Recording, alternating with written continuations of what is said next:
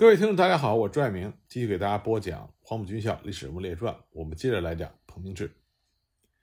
一九四六年一月十日，国共双方签订的停止军事冲突的协议正式公布。同一天呢，中共中央主席毛泽东和国民政府军事委员会委员长蒋介石同时下达了停战令。但是国民党方面坚持东北不在停战的范围之内，一直到了三月二十七日。国民政府才勉强同意在东北停战，双方同意派出东北执行小组进入沈阳，来实现东北停战。但实际上，东北的战事并没有停止，一天也没有停。在这之前，国军的部队继续源源不断的由美国军舰运入东北，它的目的只有一个，就是夺取全东北，重点又首先是四平。因此呢，双方就酝酿着一场。在东北黑土地上的第一次大会战。四平是进出东南满、西北满的重要通道，战略位置非常重要。谁控制了它，谁就可能控制东北的命脉。因此呢，国共双方对四平都十分重视。蒋介石当时说：“没有四平就没有东北。”毛泽东则说：“东北战争中外瞩目。”在给林彪并告彭真的关于组织四平会战的电报中，毛泽东就说。必须准备数万人的伤亡，要有决心付出这样的代价，才能打得出新的局面。当时呢，东北民主联军在东北的部队一共也只不过是十多万人，由此可见，当时中共中央对于四平会战的决心之大。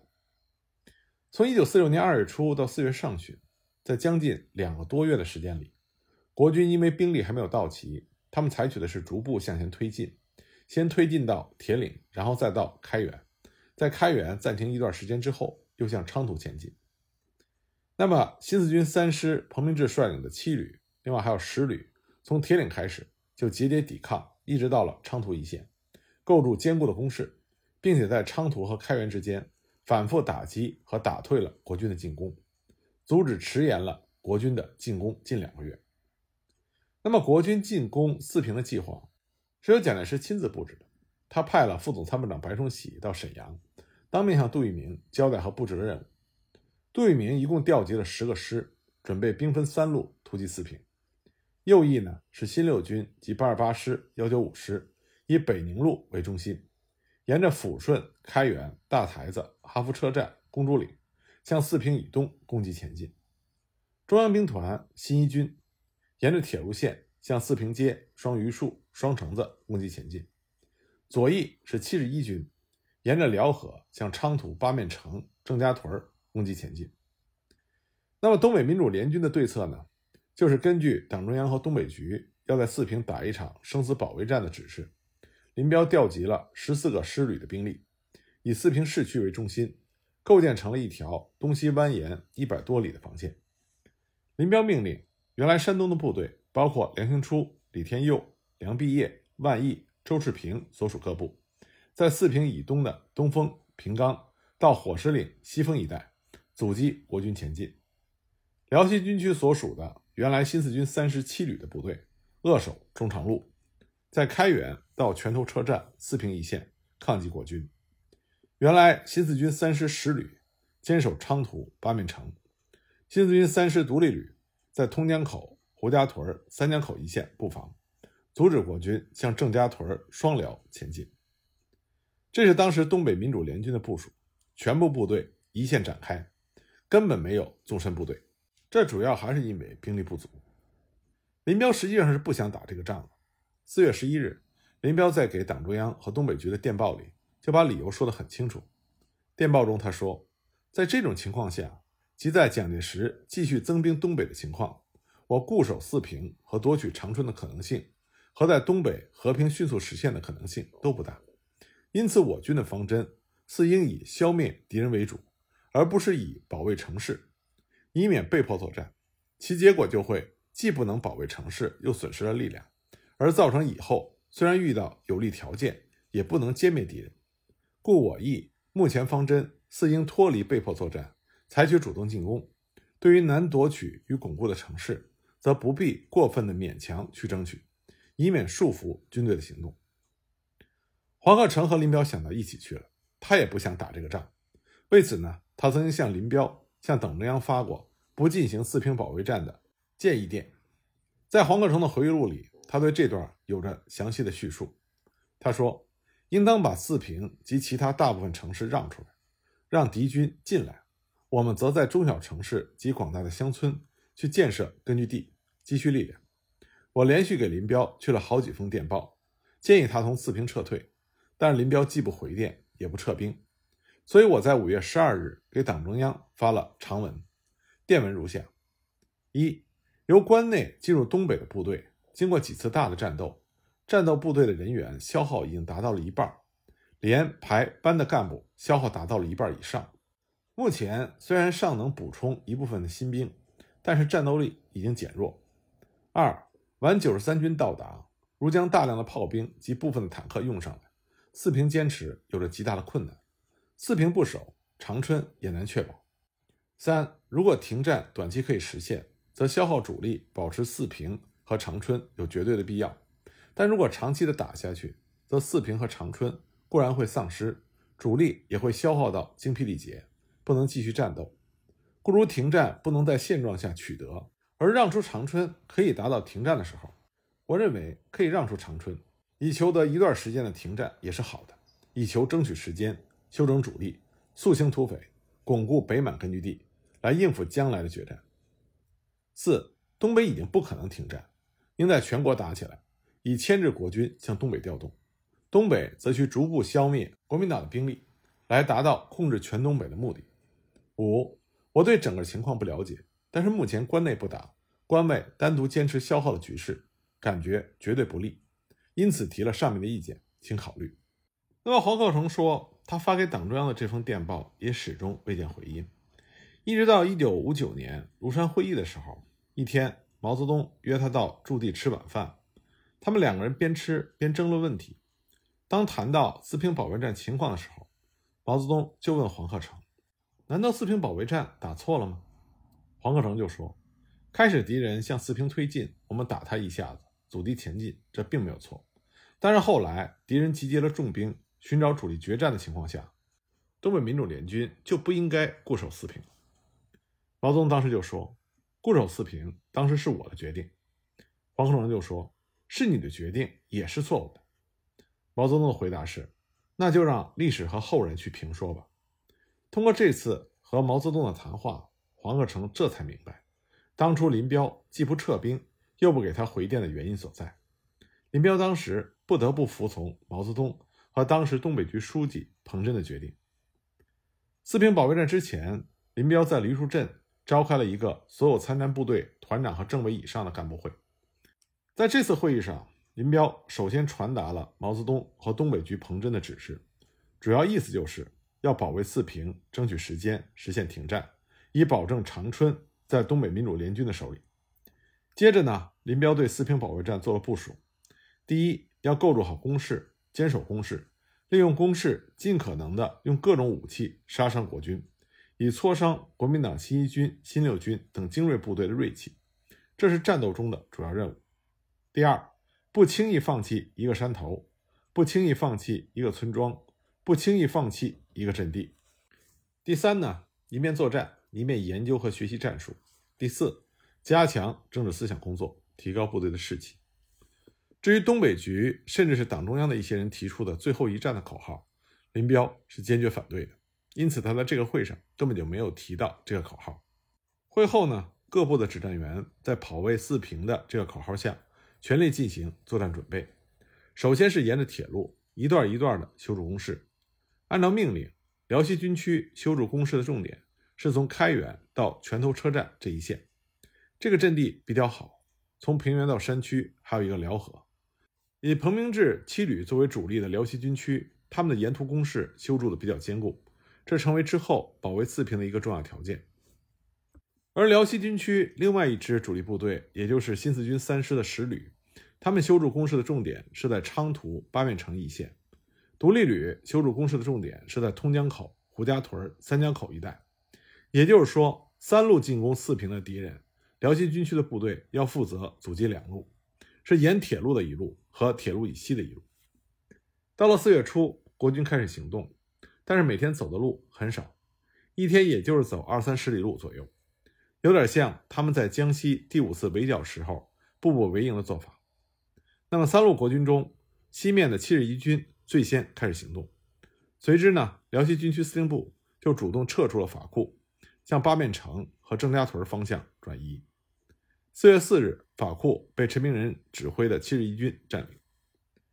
四月十五日，七十一军八二七师先头部队两个团突然冒进，到了八面城以南、昌图以北的大洼，距离他们的大部队已经比较远。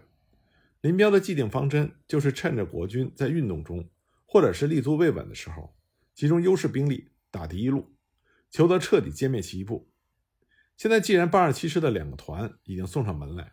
林彪当然不会放过，他立刻会同邓华，在辽西军区的司令部指挥山东一师和新四军三师师旅的部队，在大洼金山堡一带采取拂晓前隐蔽伏击的办法，趁着国军沿着公路前进的时候，发起了突然袭击，把八二七师的先头一个团全部消灭，团长被打死，另外一个团在后撤的时候被击溃。大洼战斗是东北民主联军。在秀水河的战斗之后，获得了又一个比较大的胜仗。这次战斗一共歼敌四千三百多人。这仗一打，国军就缩回到开原以南去了。由于受挫，七十一军也在辽河边上住着，没有再敢前进。在这次战斗中，参加战斗的山东一师的指挥员万毅，在他的回忆录里曾经提过这样一件事情：当时山东一师十九旅在这次战斗中向指定位置行进的时候。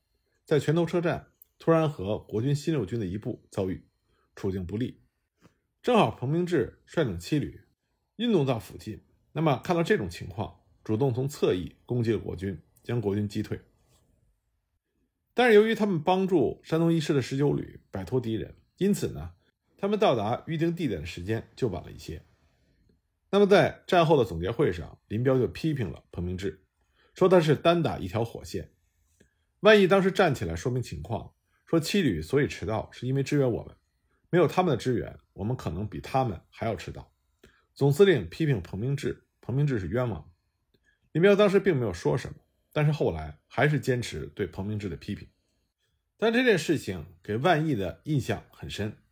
他说：“我们这个部队之所以能够战胜敌人，除了他的宗旨之外，在他的作风上无条件的支援友邻部队，这是很重要的因素。”国军的部队不是这样的，他们是没有自己的任务，绝不沾边。你那边炮响你的，我不管你的事。他认为这也是国军失败的重要原因之一。彭明志主动支援了万一的部队，但是彭明志从来没有主动和万一讲过这件事情。后来在四平街防御战中，这两支部队是并肩撤下来的。在四平保卫战中，万毅对七旅的印象很深，因为七旅是按照林彪五月十八日的命令。开上去是支援山东一师的左翼，他们仓促地进入阵地，连土工作业工具都没有，就在山头上硬顶着。万一看到七旅这种临危不乱、指挥镇定、官兵团结、艰苦奋战的精神，充分体现出了老红军部队的作风，让他非常的敬佩。讲完这个插曲，我们再回到四平保卫战。中路国军西一军是从四月七日开始行动，他们刚刚从海轮上下来。喘息未定，就开始猛攻，抢占了铁岭和开原，然后又组织了飞机和大炮，猛攻开原以北的拳头车站。他们白天攻击，晚上退回开原城，天天如此。而驻守拳头车站的正是彭明志所率领的七旅。七旅战斗力很强，再加上拳头车站地形险要，并且筑有坚固的防御阵地，新一军在八天时间里发起了十多次冲锋，但始终没有能够攻破七旅的阵地。七旅的部队坚守在这一线上，利用坚固的阵地杀伤敌人，造成了新一军的大量伤亡。右路的国军是新六军外加两师，也是全部美械装备，战斗力很强。这一路的国军由抚顺本溪出发，在东风附近遇到了山东部队的坚决抗击。新六军呢是白天进行攻击，晚上退回清远，再退回安丰，攻了一个星期左右，也没有攻动，没有前进，还造成了大量伤亡。就这样，国军在东路、中路和西路都遇到了坚决的抵抗，都没有能够有进展。一时之间，双方形成了对峙的局面，一直对峙到五月十日左右。由于四平久攻不下，蒋介石当时十分恼火，严令杜聿明必须在一个星期之内攻占四平，并且再次指派白崇禧到东北督战。五月十日以后，国军就增加了飞机和大炮，继续向东北民主联军发起了猛攻。因为国军的火力太猛，东北民主联军有计划的向四平、平冈、西丰一带后撤，国军趁机前进，东北民主联军又坚决的予以阻击。就这样，双方一直打到了四平街头。后来，由于东北民主联军在东面的部队比较少，被新六军在东风突破了防线。到了五月十六日，新六军占领了西丰和哈尔苏，然后呢，新六军向着四平以东迂回包围四平，攻占了哈弗车站。同时，他们又配合新一军占领了四平东南的重要高地塔子山，这就形成了对四平的威胁。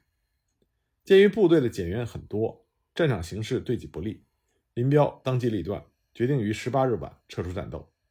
这个时候，国军已经迂回到了四平东北的火神岭一带。东北民主联军再不撤退，就要吃大亏。当天晚上，各部队按照林彪的部署，有计划的分批撤出了战斗。四平保卫战宣告结束。五月十八日，林彪致电给中央东北局，请求放弃四平保卫战。他报告说，敌本日以飞机、大炮、坦克车掩护步兵猛攻。城东北主要阵地失守，无法挽回，守城部队处于被切断的威胁之下，现正进行退出战斗。五月十九日，毛泽东在给林彪并告彭真的电报中，同意林彪放弃四平。在复电中，毛泽东表示，同意由阵地战转变为运动战，究竟应该采取何种方针，由林彪根据情况自己决定。就在毛泽东复电同意放弃四平的同一天，国军部队进占四平。四平保卫战历时月余，共歼敌了一万多人，但是东北民主联军自身也伤亡了八千多人。关于四平保卫战中东北民主联军的损失，东北三年解放战争军事资料中有着较为详细的记载。四平保卫战，我军伤亡总数达八千人以上，部队元气损失甚大。黄鹤城的新四军三十七旅，原来是井冈山的老部队，四平撤退的时候只剩下三千多人，失去了战斗力。这主要是因为彭明志的七旅是在四平保卫战的后期被调上战场，最后又担当起断后的任务，因此损失最大。万亿的三师原有一万三千人，经过四平战斗伤亡以及撤退被击散，只剩下四五千人，失去了战斗力。一师梁兴初部剩五千人，还保持有战斗力；二师罗华生部还保持有战斗力。邓华保一旅损失相当严重。其次是三师的八旅、十旅，杨国夫部被弄得疲惫不堪和不少的损失。那么四平保卫战之后，林彪彻底改变了作战的策略。他总的意图就是要求各个部队都撤到中长路的两侧，让出中长路，让国民党军队沿着中长路前进，而东北民主联军则深入到广大的乡村地区去发动群众，建立巩固的根据地。就这样，东北民主联军的主力。陆续撤到松花江以北，至此呢，国共双方在松花江两岸就形成了南北对峙的局面。这个时候呢，彭明志的身体被拖垮了。实际上，在四平保卫战期间，他就多次吐血，后来呢是躺在担架上指挥战斗。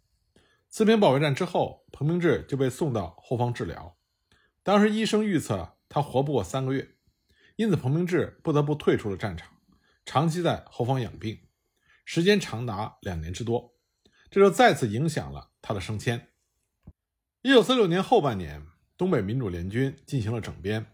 十月份，彭明志原来的老部队三师七旅和山东第七师合编为第六纵队，司令员是陈光，政委赖传珠。七旅呢改编为十六师，是六纵中的主力。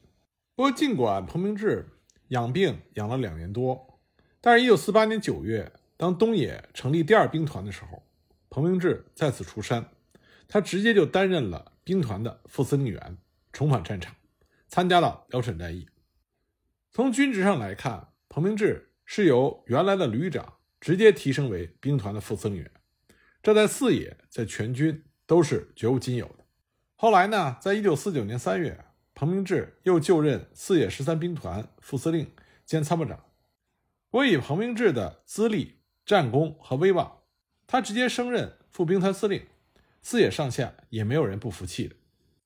新中国建立之后，一九五零年初，周恩来亲自挑选了十一位兵团级的干部出任新中国的驻外大使，他们就是后来人们俗称的将军大使，其中就有彭明志。